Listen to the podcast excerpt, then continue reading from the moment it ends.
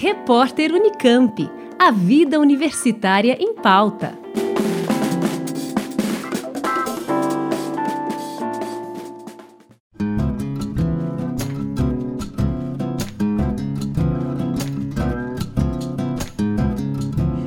Os estudos da demografia histórica realizados na metade do século passado foram de grande contribuição para o processo de análise sobre a historiografia tradicional brasileira. Pensando nisso, a ABEP, Associação Brasileira de Estudos Populacionais, realiza o oitavo Simpósio Nacional de História da População, evento que acontece nos dias 16 e 17 de outubro no auditório do NEPO, o Núcleo de Estudos de População Elza Bercuó, da Unicamp. Com o tema Os Registros Populacionais e as Perspectivas de Pesquisa para as Sociedades do Passado, o objetivo do evento é discutir as possibilidades, potencialidades e lacunas dos registros populacionais e de que maneira novas pesquisas na área vêm possibilitando reinterpretar a história das populações e também das sociedades antigas. E para falar sobre esse evento, eu recebo aqui, no estúdio da Rádio Unicamp, a pesquisadora do NEPO e integrante da equipe de organização do simpósio, Maísa Faleiros da Cunha. Olá, Maísa. Muito obrigado pela entrevista. Boa tarde, Breno. Eu gostaria de agradecer à Rádio Unicamp pela oportunidade de divulgar esse evento e estar aqui comentando um pouco do nosso trabalho. Conta para o nosso ouvinte quais são as principais contribuições que essa reinterpretação, né, que é o tema base do, do, do simpósio, pode trazer para a sociedade? Bem, eu vou começar, vou ser redundante, mas vou começar do começo. A demografia histórica ela nasce na França na década de 1950 a partir da metodologia de reconstituição de famílias desenvolvida por Louis Henry e Michel Fleury. A reconstituição de famílias, ela emprega os registros paroquiais de batismo, casamento e óbitos, registros da Igreja Católica, para a confecção de fichas de família de famílias que viveram na França no antigo regime. Essas fichas, elas permitiram analisar a vida reprodutiva das mulheres, a estrutura familiar, o número de filhos, a idade ao casar, a mortalidade, a expectativa de vida, dentre outros aspectos. E, em linhas gerais, esses, os trabalhos de Henri, eles foram pioneiros ao constatar que a queda da fecundidade na França, ela se deu em razão da maior idade ao casar em um momento anterior ao uso de contraceptivos modernos. Então, a sociedade, ela havia mecanismos de regulação e principalmente de acesso a um casamento mais tardio, superior aos 25 anos para as mulheres, e com isso o número de filhos que sobreviviam e chegavam à idade adulta repunham o número é os seus pais. Então a França ela tem um crescimento baixo da população, crescimento vegetativo baixo da população e o objetivo desses autores então era pensar em que momento que se deu essa queda.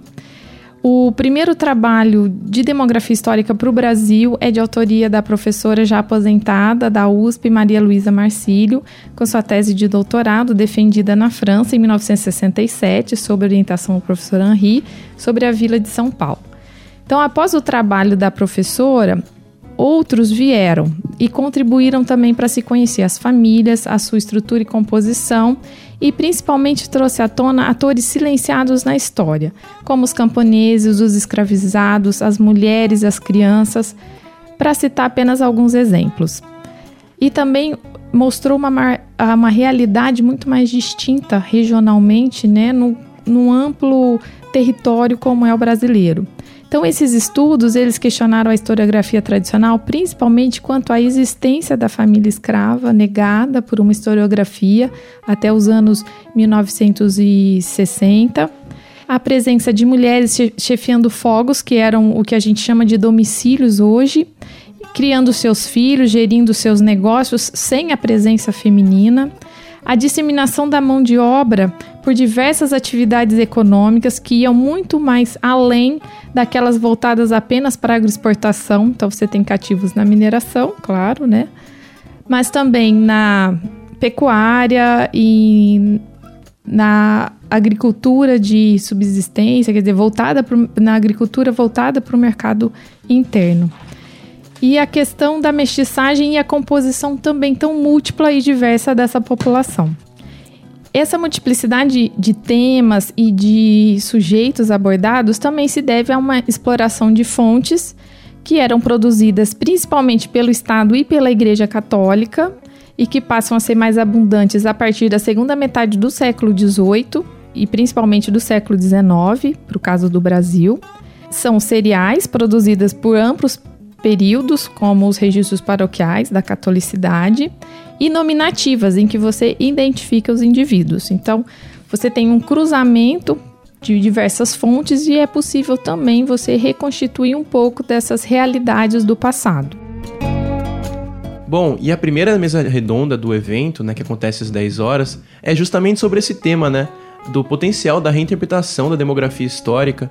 É, eu queria que você falasse para o ouvinte da rádio qual é a importância desse trabalho e desses convidados para a área e para os ouvintes.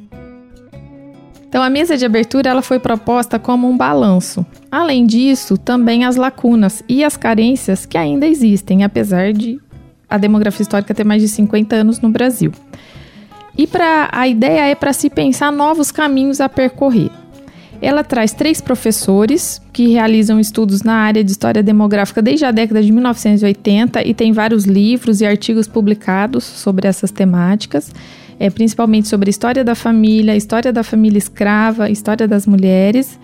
Conhecem muito bem o campo e por isso farão sua intervenção no sentido de apresentar tanto um balanço sobre o que foi produzido especialmente nas primeiras décadas do século XXI e o que ainda não foi feito, né? Para onde devemos direcionar o nosso olhar, novas perguntas, novos temas para se abordar. E falando um pouco mais sobre a, as questões das atividades do evento, né? Na tarde do dia 16 acontece uma sessão de debate de três obras recentes na área da demografia histórica. O que motivou a, esco a vocês escolherem essas obras e como vai ser a dinâmica dessa atividade, né? Vocês convidaram pesquisadores para comentar cada livro, é isso mesmo? A sessão Questões e Debates foi proposta para divulgar obras consideradas seminais no seu campo, como é o caso de duas teses de doutorado. Essas teses elas foram defendidas a da professora Maria Silvia Bassanese nos anos 70 e a do professor Roberto Martins em 1980 e finalmente saíram em livro. O livro do professor Roberto Martins se chama Crescendo em Silêncio: A Incrível Economia Escravista de Minas Gerais no século XIX e a da professora Maria Silvia Bassanese, Colonos do Café, sobre os imigrantes italianos que trabalhavam no café na fazenda Santa Gertrudes em Rio Claro. No século XIX, pertencia a Rio Claro. As outras obras são mais atuais e trazem perspectivas de pesquisa ainda pouco exploradas, como é o caso do trabalho da professora Joana Dark de Oliveira, da Senzala para Onde, Negros e Negras no Pós-Abolição em São Carlos, de 1880 a 1910. Ela retrata egressos da escravidão após a abolição. E a quarta obra do profe dos professores Francisco Vidal Luna e Herbert Klein, História Econômica e Social do Estado de São Paulo, 1850 1950. São temas é, pouco explorados, principalmente primeira metade do século XX para São Paulo. E os convidados, então, eles são especialistas nesses temas dos livros. A ideia é trazer à discussão uma leitura crítica dessas obras e também divulgar entre o público para que eles é, se interessem por que nós consideramos muito importantes nos últimos dois anos, né, que antecederam ao encontro. Nós também queríamos obras que estivessem o mais próximas possível da do, do nosso evento. É, e como vocês se sentem, né, trazendo pesquisadores para debater esses assuntos inéditos, né?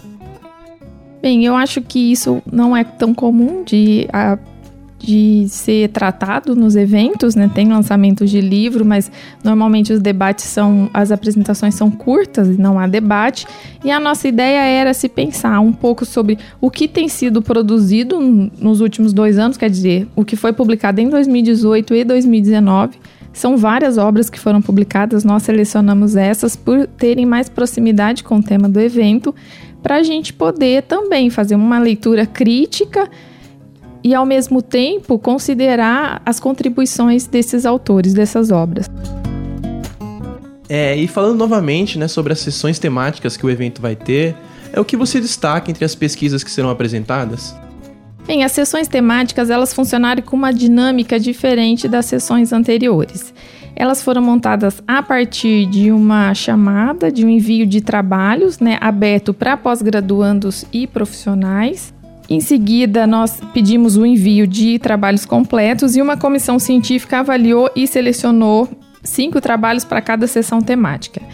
Assim, os trabalhos é, dessas sessões eles refletem pesquisas em andamento ou finalizadas recentemente e refletem a diversificação dos temas estudados, os diferentes espaços, tempos e grupos focalizados e as fontes variadas. Eu acho que essa é a riqueza dessas sessões temáticas. É, e Maísa, eu gostaria que você falasse para o ouvinte da rádio como é que tá os preparativos para o evento e a expectativa. Preparativos estão a todo vapor, muito já foi feito, mas os detalhes finais são os que mais demandam nossa atenção e energia nesse momento.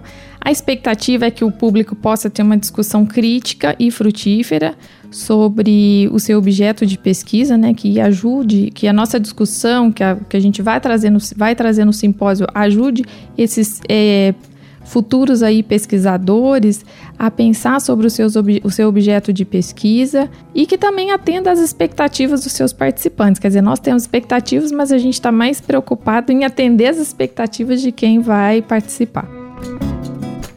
É, e Maísa, existe mais uma questão que você gostaria de comentar ou destacar para o nosso ouvinte sobre o evento? Eu reforço o convite para que as pessoas nos prestigiem. Nós não cobramos inscrição, o evento é público, aberto não somente à comunidade acadêmica, mas ao público em geral, para que venham conhecer um pouco mais sobre os diferentes grupos sociais, imigrantes europeus, indígenas, africanos, que formaram a população brasileira. Muito obrigado pelas informações. Eu desejo um ótimo evento a vocês. Obrigada.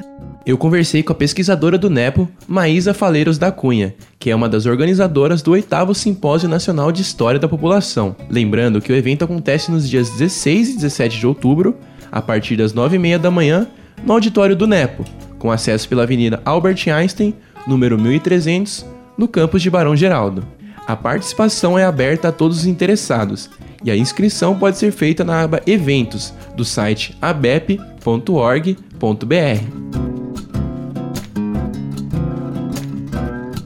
Breno Berran para o repórter Unicamp. Rádio Unicamp, música e informação de qualidade.